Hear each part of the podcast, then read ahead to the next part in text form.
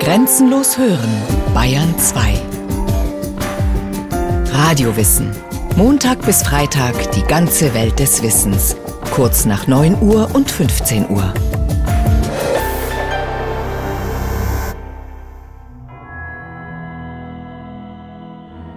An geheimen Zeichen und Merkmalen erkennen sie einander und lieben sich schon fast ehe sie sich noch kennen. Unterschiedslos vollziehen sie miteinander eine Art Ritual der Lüste und nennen sich Brüder und Schwestern. Im Mittelpunkt ihrer Zeremonie steht ein für seine Verbrechen mit dem Tode bestrafter Mensch samt den Kreuzeshölzern.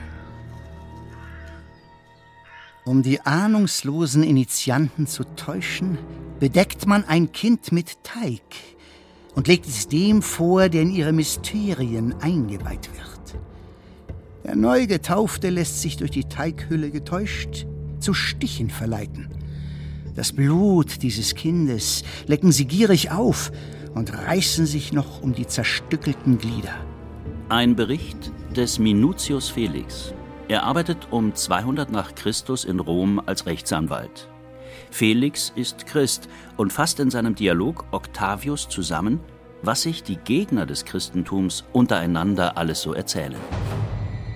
Leicht haben es die Christen damals also nicht in der römischen Gesellschaft.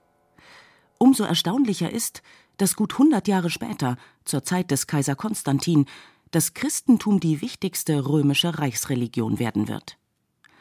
Dabei war es schon von Anfang an schlecht um die Jesusbewegung bestellt denn die Anhänger des Juden Jesus mussten einen gewaltigen Schock verkraften. Udo Schnelle, Professor für Neues Testament an der Universität Halle. Man kann in den Texten deutlich erkennen, dass Jesus mit seinem eigenen Auftreten offenbar erwartet hat, dass Gott eine neue Welt errichten wird. Und zwar eine Welt, in der es keine Trennung mehr zwischen rein und unrein, arm und reich, von Gott besonders geliebt oder von Gott verworfen mehr gibt, sondern eine Welt, wo zuallererst Gott sich den Armen und den Ausgestoßenen zuwendet. Eine Welt, die vor allem noch zu Jesu Lebzeiten anbrechen soll. Jesus im Markus Evangelium Von denen, die hier stehen, werden einige den Tod nicht erleiden, bis sie gesehen haben, dass das Reich Gottes in seiner ganzen Macht gekommen ist. Und dann kam es doch in gewisser Weise anders, denn wie wir alle wissen, Jesus wurde von den Römern gekreuzigt, wahrscheinlich am 7. April des Jahres 30, und damit erschien ja zunächst einmal seine Botschaft gescheitert. Er war als von den Römern verfolgter Verbrecher hingerichtet worden. Und dennoch ist die Geschichte des Christentums mit der Kreuzigung Jesu nicht zu Ende, sondern sie geht, wenn auch auf völlig neue Art, erst richtig los. Denn die frühen Christen erzählen uns in den Texten, insbesondere Paulus, sie hätten Jesus als Auferstandenen gesehen. Nun ist es schwierig, das historisch zu beschreiben. Man kann eigentlich nur sagen, dass die ersten Christen davon überzeugt waren, Jesus ist nicht im Tod geblieben, er ist bei Gott und er wird in Bälde wiederkommen. Und diese Vorstellung des Wiederkommens bestimmte das frühe Christentum über Jahrzehnte. Das ist die nächste Hürde, die das frühe Christentum nehmen muss. Um das Jahr 50, etwa 20 Jahre nach dem öffentlichen Auftreten Jesu, gründet Paulus eine christliche Gemeinde in Thessaloniki. Bald muss er die Menschen dort trösten. Es sind bereits Angehörige gestorben, die doch fest mit der Wiederkunft des Herrn, mit dem Anbrechen des Gottesreiches gerechnet hatten. Was ist nun mit ihnen? Sind sie etwa zu früh gestorben? Paulus antwortet Denn dies sagen wir euch nach einem Wort des Herrn. Wir, die Lebenden, die noch übrig sind, wenn der Herr kommt, werden den Verstorbenen nichts voraushaben. Macht also nichts, schreibt Paulus. Noch. Doch auch bei ihm schwindet die Erwartung auf eine baldige Wiederkunft Jesu. Und wieder ist die Reaktion der frühen Christen erstaunlich. Die Hauptbotschaft tritt nicht ein, aber die Christen werden mehr. Viele finden sich mit dem Gedanken ab, dass es eben noch etwas dauert. Andere halten es sogar für ganz plausibel, dass das Gottesreich auf sich warten lässt. Die Begründung liefert der zweite Petrusbrief. Das eine aber, liebe Brüder, dürft ihr nicht übersehen, dass beim Herrn ein Tag wie tausend Jahre und tausend Jahre wie ein Tag sind. Doch das ist nicht das einzige Problem für die frühen Christen. Ein anderes ist die grundsätzliche Frage, wer war überhaupt Jesus? Für seine ersten Anhänger war Jesus ein jüdischer Lehrer und Prophet, der allerdings einen einzigartigen Anspruch erhoben hatte, dass Gott durch ihn handelt und durch ihn spricht. Jetzt, nach Jesu Tod und der Kunde von seiner Auferstehung, muss man sich zum ersten Mal überlegen, mit welchen Begriffen kann man diesen Jesus überhaupt fassen? Also gibt man ihm Titel, die aus der griechisch-römischen und jüdischen Umwelt stammen. Demnach ist Jesus der Sohn Gottes oder der Gesalbte, auf Hebräisch Messias, auf Griechisch Christos oder der Herr, der Kyrios oder der wiederkommende Menschensohn. Von ihm sprechen die Gläubigen allerdings nicht wie in einem Theologieseminar, sie schwärmen, sie verkünden ihn sogar ekstatisch. Dass Jesus nicht im Tod geblieben ist, das haben die frühen Christen insbesondere durch Geisterfahrungen als glaubwürdig angesehen. Man kann das sehr schön im ersten Brief des Paulus an die Gemeinde in Korinth sehen, wo es also extensive Geisterfahrungen gab und man hat in diesen Geisterfahrungen Jesus als lebend erfahren. Es geht um das Zungenreden, ein religiös-ekstatisches Phänomen. Die Frommen verfallen dabei in Gebete aus wirren Lauten. Paulus respektiert diese Beseeltheit, aber gleichzeitig appelliert er an die Gläubigen, den Herrn doch lieber in einer verständlichen Sprache zu preisen, mit prophetischer Rede. Denn wer in Zungen redet, redet nicht zu Menschen, sondern zu Gott. Keiner versteht ihn. Wer aber prophetisch redet, redet zu den Menschen. Wer in Zungen redet, erbaut sich selbst. Wer aber prophetisch redet, baut die Gemeinde auf. Und genau darum geht es bei der Mission, um den Aufbau von Gemeinden. Paulus schlägt die Richtung ein, die das Christentum von einer jüdischen Sekte zu einer Weltreligion machen wird. Er beginnt, das Christentum vom Judentum loszulösen. Er missioniert in der heutigen Türkei, in Griechenland und in Rom. Und er missioniert unter Nichtjuden. Paulus tut damit etwas Unerhörtes. Er weitet den Bereich der Menschen aus, die der Messias erlöst. Aus der Verheißung für das jüdische Volk macht er eine Verheißung für die ganze Menschheit. Die Schriften der jüdischen Bibel, des Alten Testaments, betrachten die Christen dennoch als ihre eigene Tradition. Schließlich überliefern sie die ganze Heilsgeschichte, angefangen mit der Schöpfung, und sie verheißen den Messias. Was die frühen Christen aber entschieden ablehnen, ist das Gesetz der Juden die Lehren und Traditionen, die in der Tora, den ersten fünf Büchern Mose überliefert sind und die fromme Juden peinlich genau beachten. Denn das Gesetz der Christen ist der Glaube an Christus. Kein Gesetz kann jetzt noch stärker sein. Um 150 nach Christus spricht der Kirchenvater Justin die Juden inzwischen so an. Christus habt ihr getötet und kennt trotzdem keine Reue. Doch auch die Juden bekämpfen die selbstbewusste Sekte aus ihren eigenen Reihen so gut sie können, mit Gewalt und Polemik. Denn gesetzestreue Juden können den angeblichen Messias Jesus unmöglich akzeptieren. Einen gekreuzigten. Das war für Juden nicht hinnehmbar, weil im fünften Buch Mose geschrieben steht, dass der am Holz hängende, also ein gekreuzigter, von Gott verflucht war. Viele der skurrilen Verleumdungen der Christen, die später im Römischen Reich kursieren, kommen in dieser Zeit der Trennung von Christentum und Judentum auf.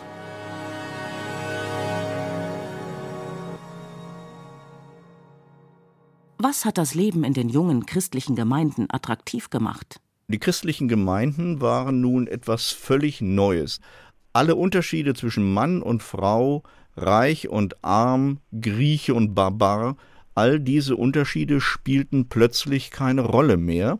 Es sind Gemeinden, die zunächst gar keinen Platz in dieser Welt suchen, sondern sich auf die kommende Welt, auf das Gottesreich vorbereiten wollen.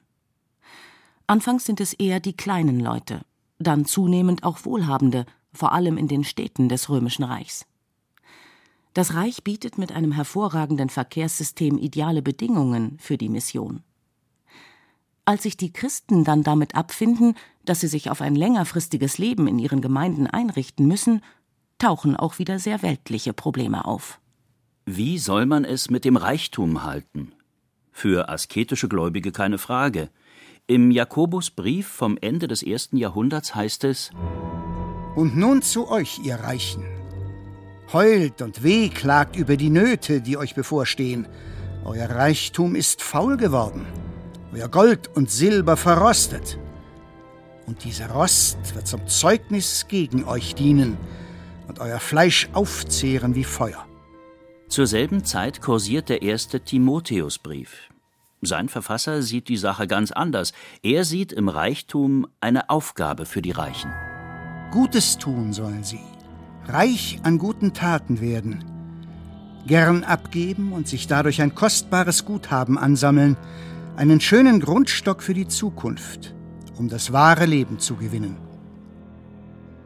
Unterm Strich unterscheidet sich bald das Wirtschaftsleben in christlichen Gemeinden kaum von dem des Großteils der Gesellschaft. Zwar gibt es verpönte Berufe, zum Beispiel Prostituierte, Magier, aktive Soldaten aber die Gemeindeleiter müssen sogar die eigenen Schäfchen immer wieder von Zinswucher abhalten. Auch andere Kompromisse sind unvermeidbar. Einerseits bewundert man Asketen, die in völliger Keuschheit leben. Aber andererseits, wer soll dann für den Fortbestand der Gesellschaft sorgen? Man fragt sich, das Gottesreich will nicht kommen und das Leben in den Gemeinden ist strenger als in der Gesellschaft draußen. Warum schließen sich also immer mehr Menschen dem Christentum an? Ein wichtiger Grund das Leben in den Gemeinden. In den christlichen Gemeinden haben sich die Menschen umeinander gekümmert. Das ist etwas, was den Nichtchristen im zweiten Jahrhundert ganz besonders aufgefallen ist. Da spotten griechische Philosophen über die Christen, weil die so dumm sind, dass sie völlig fremde Leute im Krankenhaus oder im Gefängnis besuchen und sie unterstützen. Das heißt also, die Unterstützung der armen Gemeindeglieder, das Eintreten für andere, auch das war etwas völlig Neues und auch das ist ein Grund, warum das Christentum immer stärker geworden ist. Neue Gemeinden entstehen vermutlich vor allem nach dem Missionsprinzip des Paulus. Ein Missionar mit charismatischem Auftreten verkündet in einer Stadt den auferstandenen Jesus.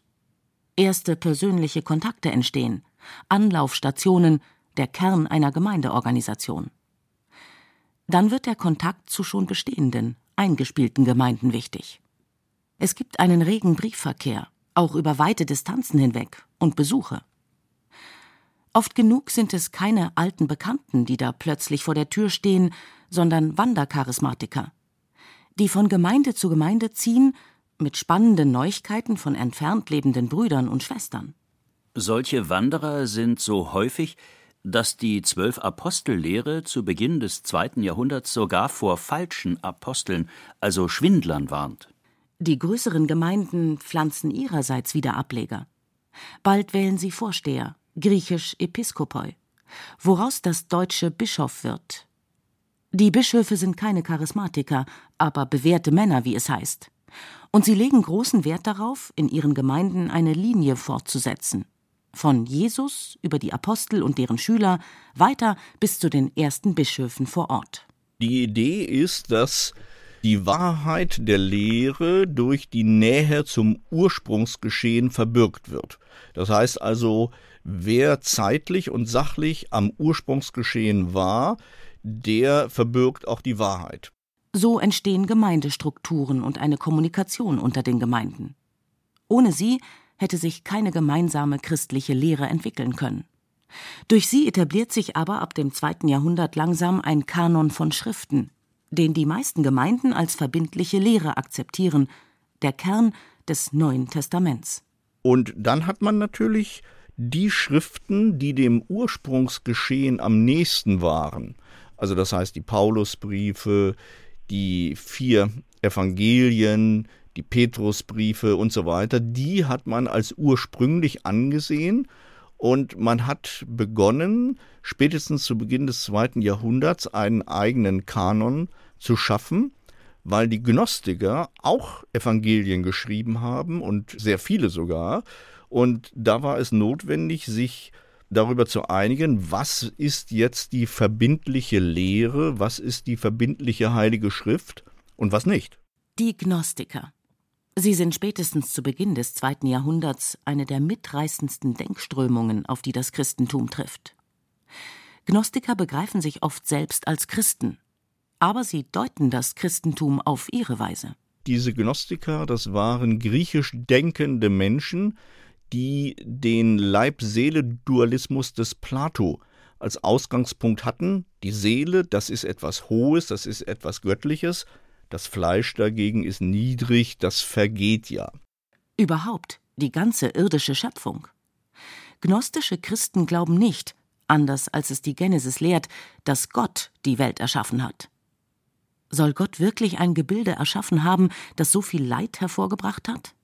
Unmöglich. Derartiges gnostisches Störfeuer, das viele Christen fasziniert, bringt traditionelle christliche Vordenker dazu, eine immer strenger zusammengestellte Sammlung christlicher Schriften anzustreben. Die soll eindeutig zwischen wahrer und falscher Lehre unterscheiden. Das Neue Testament entsteht also auch im Abwehrkampf gegen die ersten Häresien, die das Christentum bekämpft.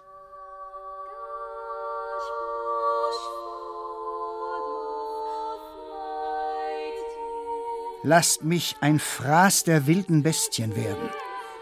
Brotkorn Gottes bin ich und durch die Zähne der Tiere werde ich gemahlen, damit ich als reines Brot Christi erfunden werde. Ignatius, Bischof von Antiochia. Im zweiten Jahrhundert schreibt er diese Zeilen an die Gemeinde in Rom. Mit so viel Begeisterung sind wenige Christen zu Märtyrern geworden. Aber viele Christen sind in immer wieder aufflammenden Verfolgungswellen im Reich umgekommen. Warum? Sie sind keine Gegner der weltlichen Macht. Schon Paulus hatte an die Römer geschrieben, es gebe keine politische Gewalt, die nicht von Gott ihre Vollmacht hat.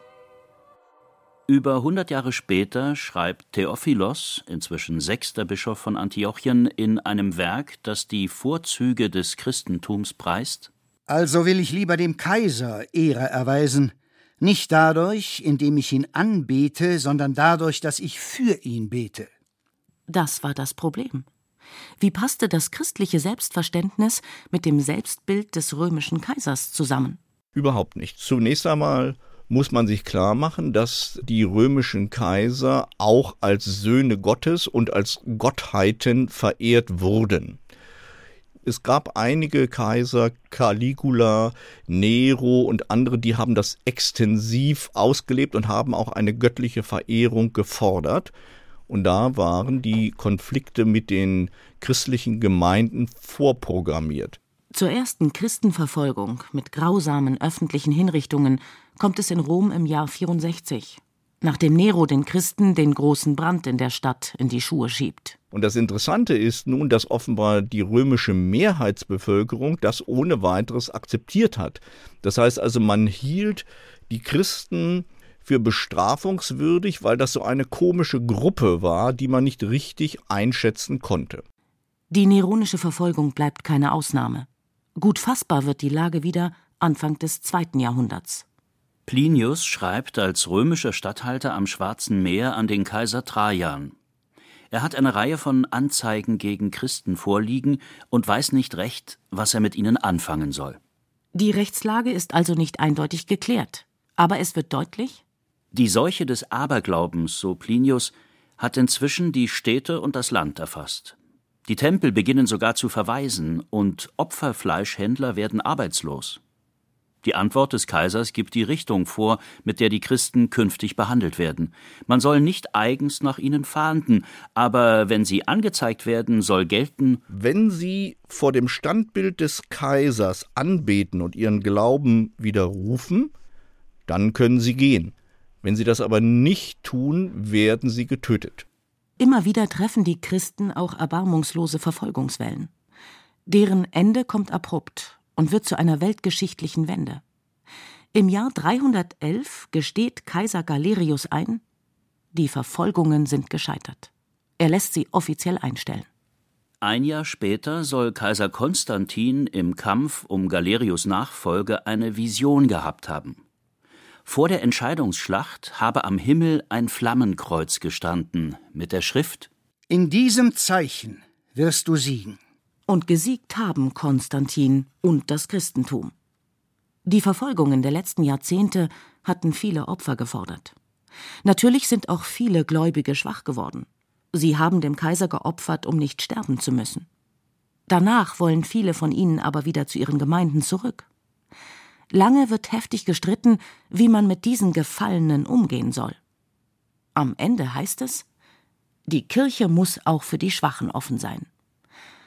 Auch das also ein Kompromiss mit der diesseitigen Welt und ein weiterer Schritt in Richtung einer großen Volkskirche. Zum ersten Mal in der Geschichte bekommt ein Reich eine Religion, bei der jeder Gläubige sich persönlich als von Gott geliebt empfinden kann. Udo Schnelle, Professor für Neues Testament an der Universität Halle. Das ist das Besondere, dass das christliche Gottesbild ja verkündet, dass Gott nicht einfach nur ein Volk oder eine bestimmte Gemeinschaft liebt, sondern den einzelnen Menschen. Wir haben sozusagen die Geburt der Individualität in diesen Gemeinden, dass sich jeder als von Gott angenommen und von Gott geliebt erkannte und nicht mehr sozusagen nur eine anonyme Nummer in einer großen Gesellschaft war.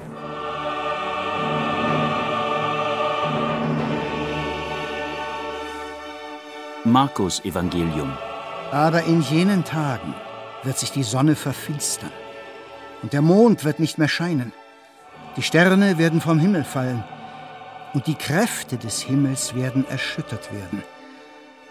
Dann wird man den Menschensohn mit großer Macht und Herrlichkeit auf den Wolken kommen sehen.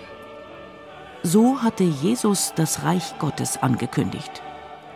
Dieses Reich ist nicht gekommen aber die Christen hatten ein irdisches Reich erobert.